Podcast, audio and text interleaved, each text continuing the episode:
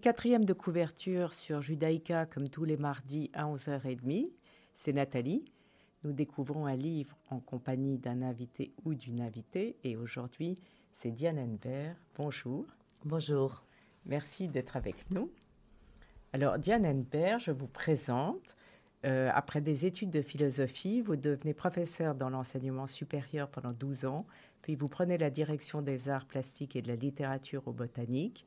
Après, vous devenez directrice du centre Wallonie-Bruxelles à Paris, avant de travailler pour la Commission européenne. C'est alors que vous prenez la tête de la Fondation de l'architecture, puis de l'Atomium euh, et, euh, euh, et, sa rénovation, et enfin la, la Fondation Bogossian.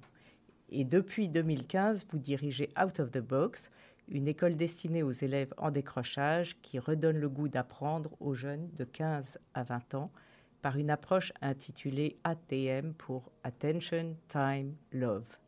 J'ai eu la chance de participer à ce beau projet en enseignant l'atelier lecture-écriture et Out of the Box, Annenberg l'est certainement.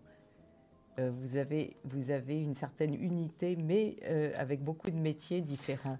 Euh, oui, en fait, moi, je suis plus une pondeuse qu'une éleveuse. Donc, j'aime bien, j'aime bien ouvrir de nouveaux chapitres assez régulièrement, à peu près tous les 5-6 ans.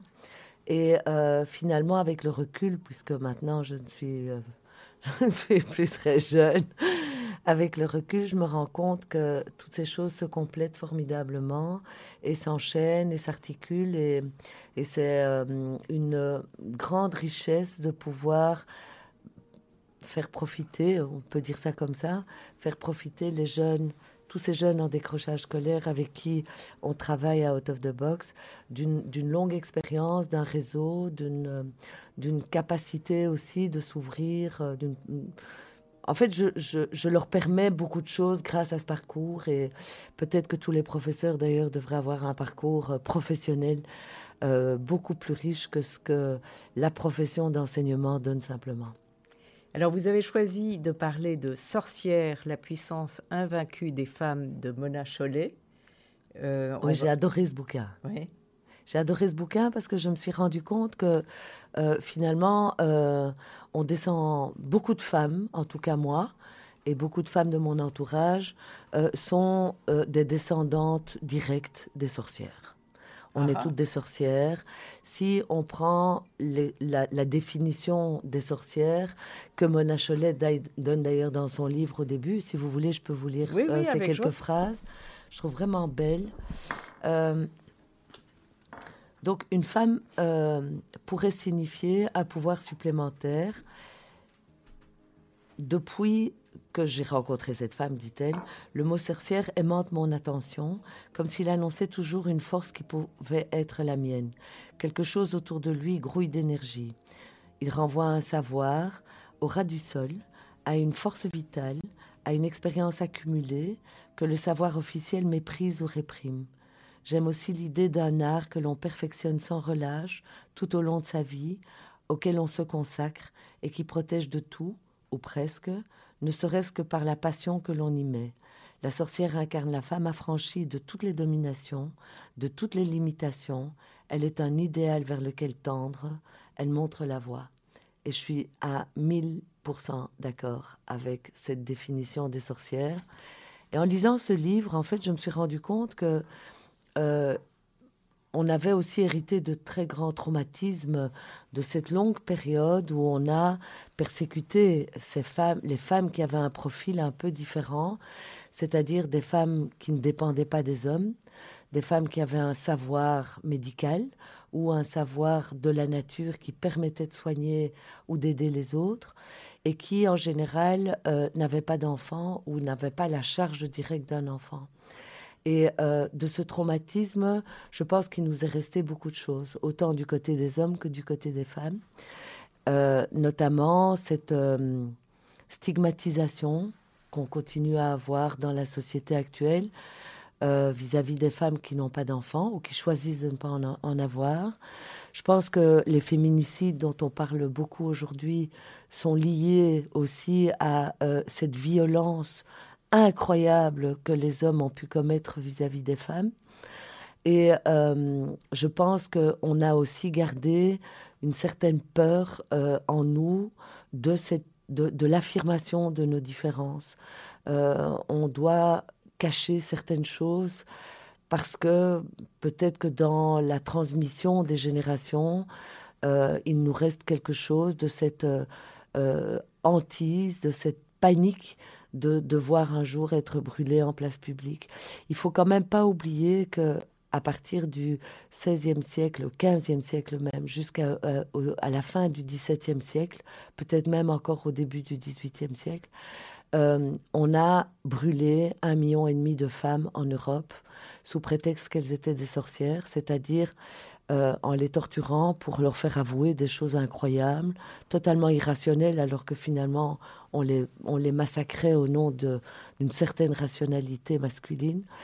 Et euh, je suis impressionnée que l'Église chrétienne, les Églises chrétiennes, puisque je pense que les protestants et les catholiques ont fait les mêmes bêtises, euh, n'ont jamais demandé pardon aux femmes.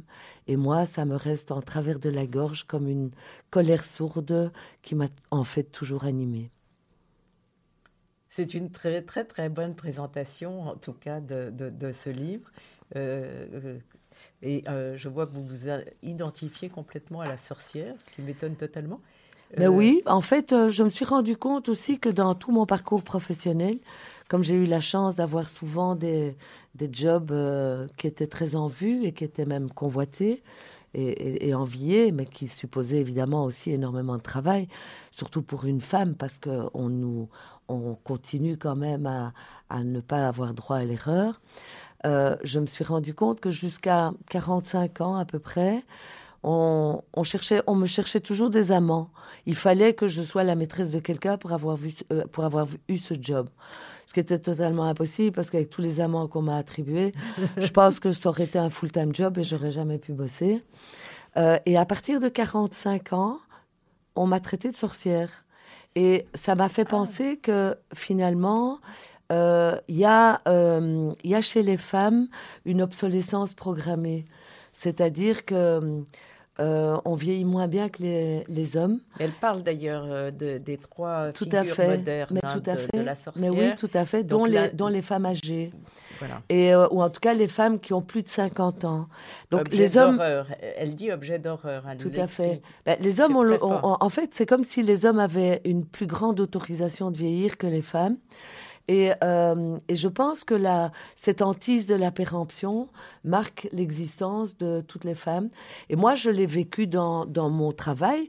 Bon, c'est pas que j'ai des cheveux gris et que j'ai l'air d'une très vieille dame, euh, mais, euh, mais je, je me rends compte que de la pute, je suis devenue une sorcière autour de 50 ans. Donc, je revendique mon statut de sorcière. Sur cette phrase incroyable, je vais, euh, vous, vous, avez choisi une musique. On va écouter la musique que vous avez choisie. C'est By the Sea. Euh, c'est tiré du film L'éternité et un jour. Oui, un très beau film de Angelo Poulos. Et cette musique est de Eleni Kerandrou, qui, qui, a, qui a en fait composé la plupart des musiques des films d'Angelo Poulos. Et euh, moi, elle me, enfin, ça me touche énormément. On va l'écouter.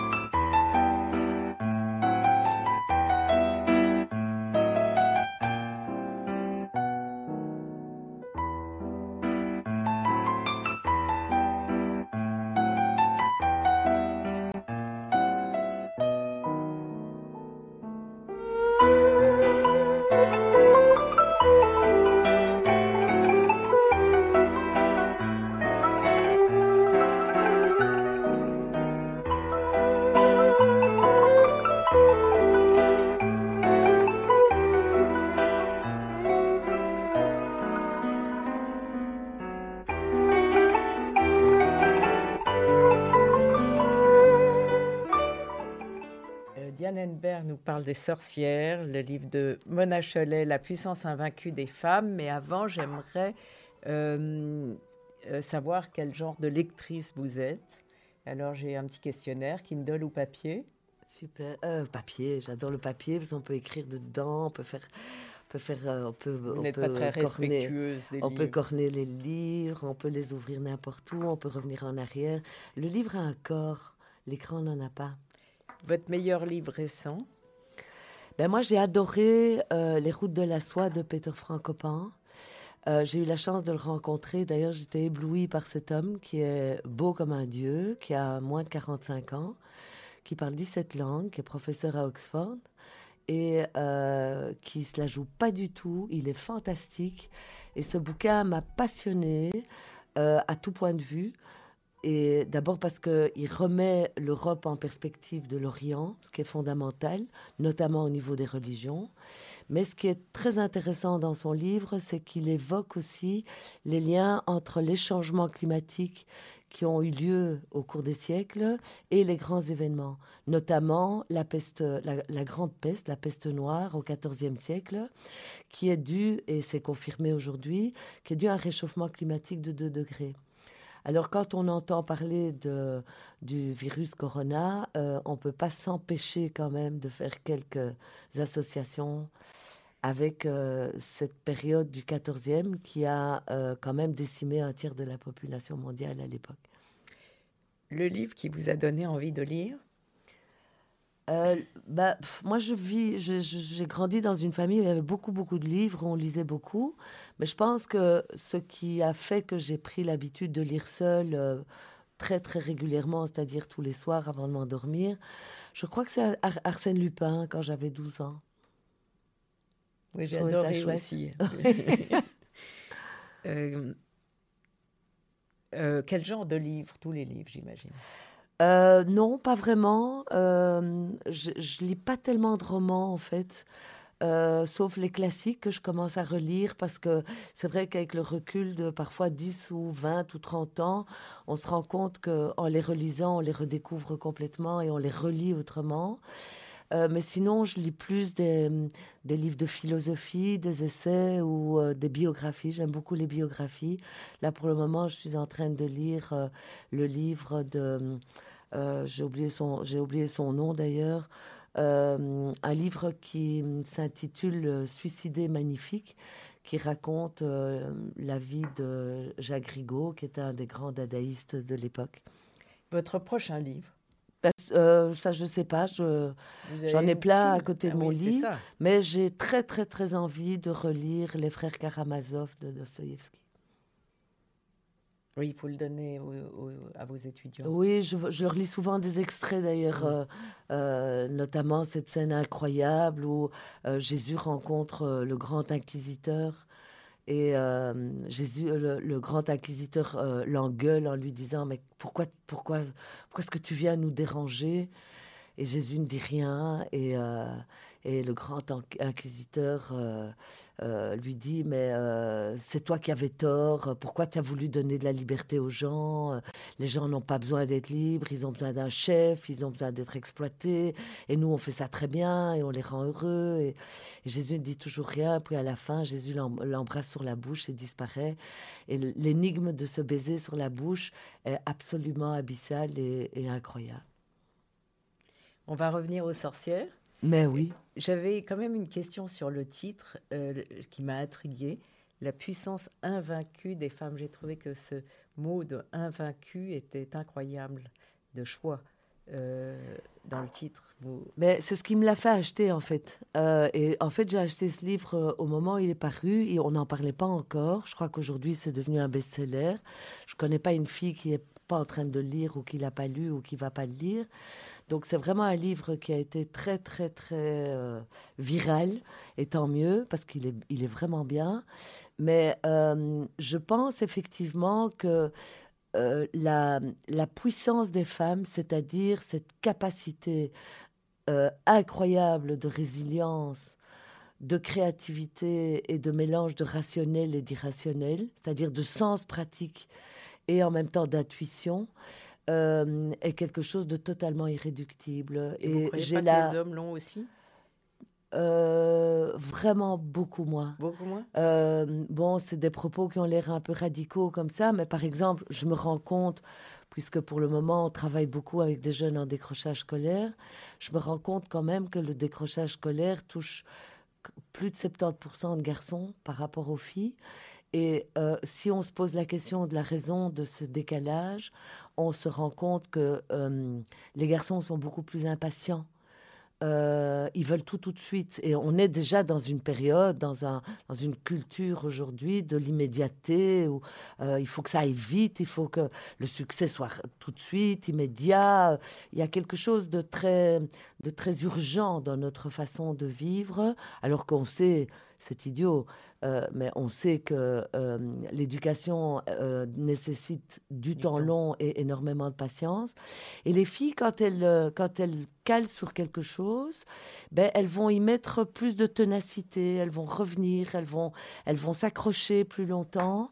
Et je pense que ça, c'est vraiment dans l'ADN féminin. Vous l'avez fait lire à vos étudiants? Non, je ne l'ai pas fait lire, mais je leur parle beaucoup des sorcières parce que je... je quand on aborde euh, l'histoire, et c'est vrai qu'à Out of the Box, on, essaye quand même de les relier à une ligne du temps, ce qui se fait de moins en moins dans les écoles, et à des réflexions de sens critique et de, philosophie, euh, je, ne peux jamais m'empêcher de leur parler de cette sombre période euh, de la Renaissance, alors que la Renaissance son nom dit autre chose, où on a à ce point persécuté les femmes.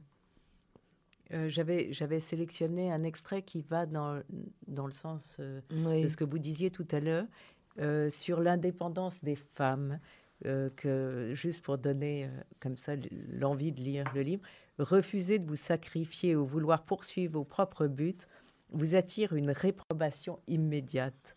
Si votre rébellion intervient dans le cadre professionnel, on vous accusera d'être prétentieuse, individualiste, carriériste, d'avoir la grosse tête il se trouvera tout de suite des hommes pour vous vanter la beauté du dévouement à une cause qui dépasse votre petite personne, les gratifications infiniment supérieures qu'ils vous apporteraient. Eux-mêmes le pratiquent assez peu, c'est vrai, mais enfin ils en ont entendu parler.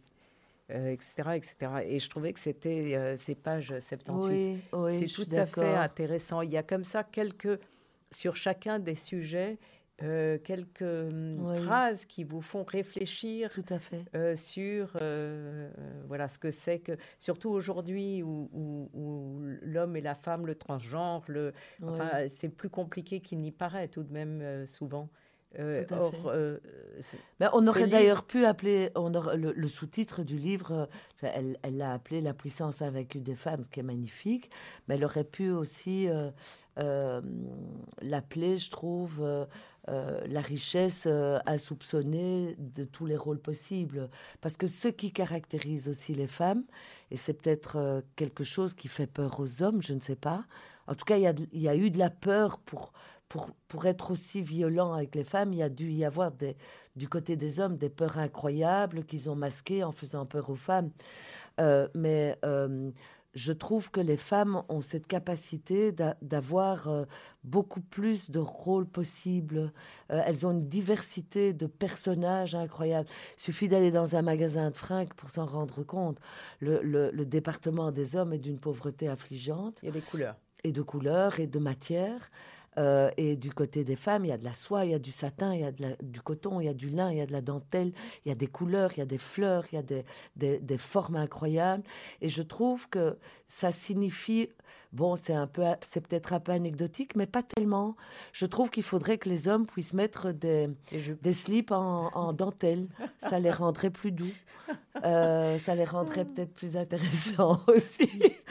Euh, je dis ça pour rire, mais en même temps, c'est pas que pour rire. Euh, regardez le, nombre de personnages que vous jouez.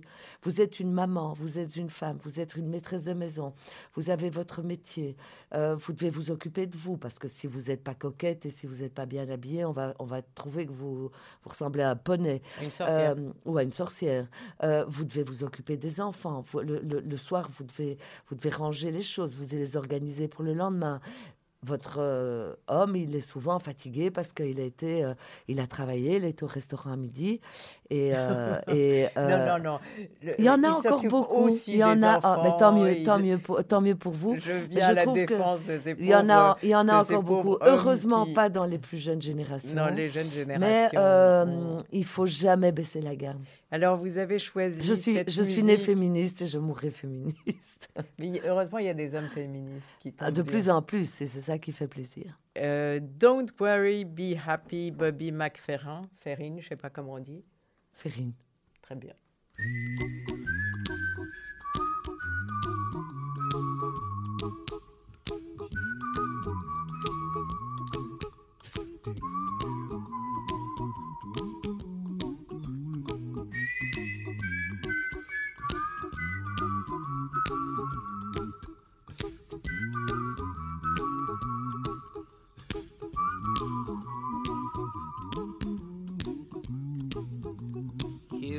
Little song I wrote. You might want to sing it note for note. Don't worry. Be happy. In every life we have some trouble. But when you worry, you make it double. Don't worry. Be happy. Don't worry. Be happy now.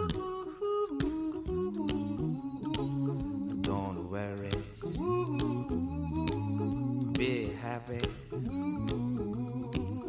Don't worry, be happy.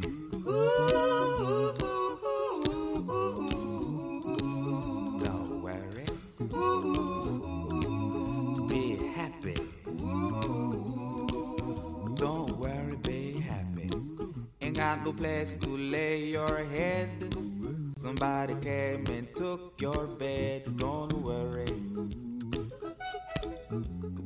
Happy.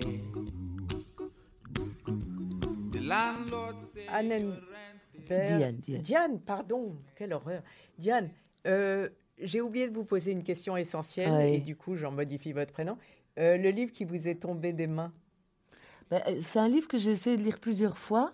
Enfin, il y a deux livres que j'ai essayé de lire plusieurs fois et je ne sais pas pourquoi je suis jamais arrivée à, à les terminer.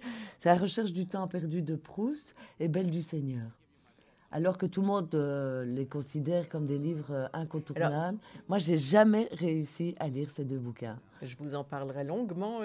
J'en serais ravie. En revanche, un des livres que j'ai le plus aimé dans, dans, dans ma vie, enfin qui m'a vraiment marqué, enfin deux livres qui m'ont marqué, que j'ai relus plusieurs fois, c'est Cent ans de solitude de Garcia Marquez et Les choses de Pérec. Et Les choses de Pérec, j'ai pas compris ce livre. Je ne l'ai jamais compris. Euh, et je le relis très souvent pour essayer de le comprendre, parce que c'est un livre elliptique. Mais c'est vrai que Pérec a écrit des livres incroyables. Euh, euh, que j'ai adoré, que j'ai tous lus et qu'on peut toujours lire plusieurs fois aussi. Et ce qui est toujours passionnant, quand, et, je trouve que les, choses, le livre, les choses l'évoque, c'est la longueur de la vie d'un objet.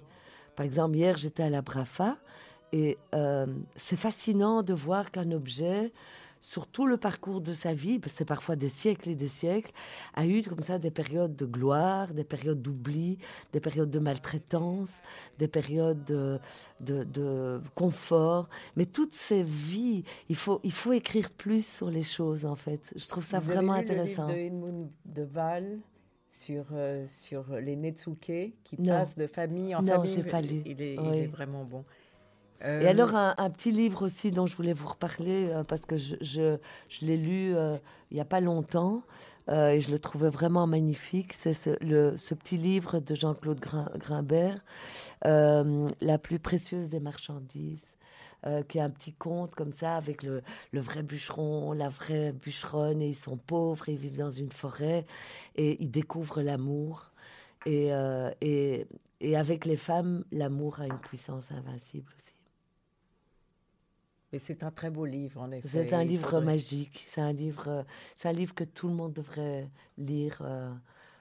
Euh, et lire à ses enfants. Il ne faut pas oublier de, de, lire des livres à ses enfants le soir. Il faut faire attention à tous ces enfants, à tous ces jeunes qui, euh, qui sont devant leurs ordinateurs tard le soir parce que ça les empêche de dormir. Euh, ça donne vraiment des insomnies, ça, ça, ça excite les nerfs, ça c'est pas bon du tout.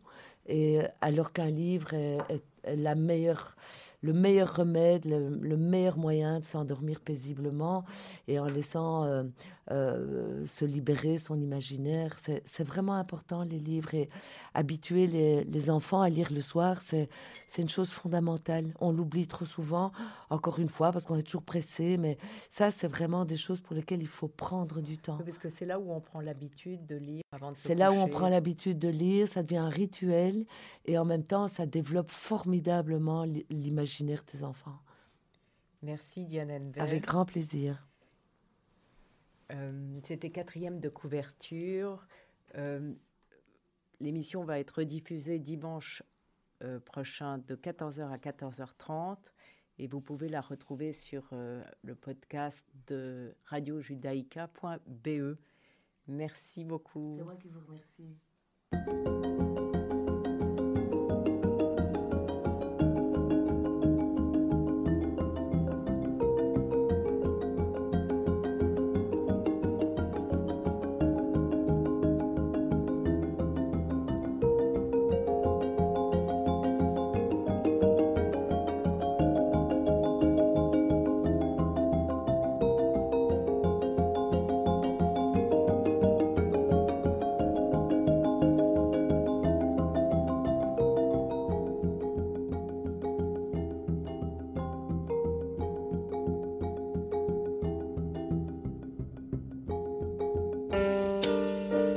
Can I say?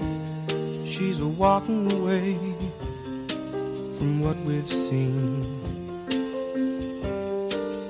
What can I do? Still loving you. It's all a dream. How can we hang on to a dream? How can it really be the way it seems? Can I do? She's the same through with how it was. What will I try? I still don't see why she says what she does. How can we hang on to a dream? How can it really be the way it seems?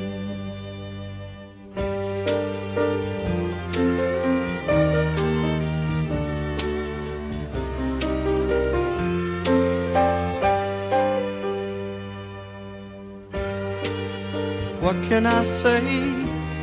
She's walking away from what we've seen. What can I do? Still loving you.